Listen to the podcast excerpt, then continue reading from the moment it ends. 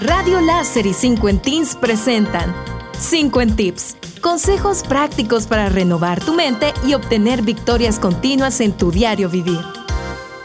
Razones sutiles por las que tus emociones se sienten fuera de control. Si alguna vez sentiste que tus emociones eran demasiado intensas o estaban fuera de control, no estás solo. Muchas personas experimentan una intensidad emocional que parece ser excesiva o desproporcionada. Pero la razón por la que las emociones se sienten fuera de control a menudo tiene menos que ver con tus propias emociones y más con los hábitos que las magnifican. El hábito de la preocupación magnifica el miedo, convirtiéndolo en ansiedad y pánico. El hábito de la autocrítica magnifica la tristeza en vergüenza y desesperanza. El hábito de rumiar o quejarte magnifica la frustración convirtiéndola en ira y amargura. Si quieres sentirte más en control de tus emociones, debes tomar el control de los hábitos que las gobiernan. Aprende a identificar y eliminar esos hábitos que a continuación te detallo y descubrirás que tus emociones son mucho más manejables de lo que jamás creíste. Primero, confiar en otras personas por tu comodidad. Nada podría ser más natural que acudir a otras personas en busca de consuelo cuando estás molesto o angustiado. La mayoría de nosotros aprendimos a lidiar con las dificultades de la vida cuando nos apoyábamos en nuestros padres que nos reconfortaban cuando algo nos salía mal. La forma en que ellos manejaban nuestras emociones dolorosas se convierte en un modelo de cómo podemos lidiar con ellas a medida que maduramos.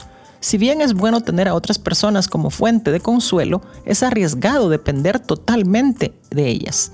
Cuando otras personas se convierten en tu único medio para manejar tu angustia emocional, eso erosiona tu confianza en ti mismo. Tener miedo de sentirte triste, por ejemplo, solo hará que te sientas peor. La solución es practicar el manejo de los sentimientos difíciles por tu propia cuenta, incluso si pudieras obtener alivio y consuelo de otra persona. 2 ser crítico con tus propias emociones. El hecho de que tus emociones se sientan mal no significa que ellas sean malas. Desafortunadamente muchos crecemos creyendo que las emociones dolorosas son problemas por resolver o gérmenes de los que debemos deshacernos, que somos débiles si nos sentimos tristes y desanimados, que estamos rotos o funcionando mal si nos ponemos ansiosos y nos preocupamos demasiado, que somos pecadores o moralmente deficientes si nos enojamos con alguien más, pero aquí está el punto clave.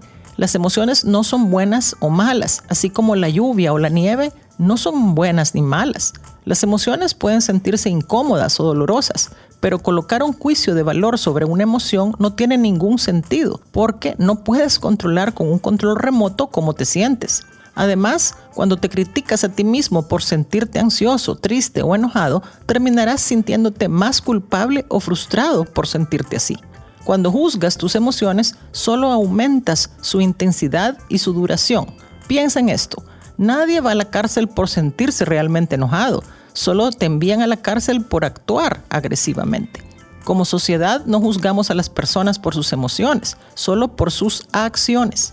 Si quieres empezar a sentirte menos volátil emocionalmente, deja de criticarte por cómo te sientes y aprende a gestionar tus emociones de forma responsable. Escríbelas en un papel y permanece en silencio. Ora, sal a caminar, medita hasta que puedas sentirte mejor, sin dañar o requerir la ayuda de otros. El privilegio de toda una vida es ser quien tú eres, dice Joseph Campbell. Gracias por tu sintonía a los 50 tips de hoy.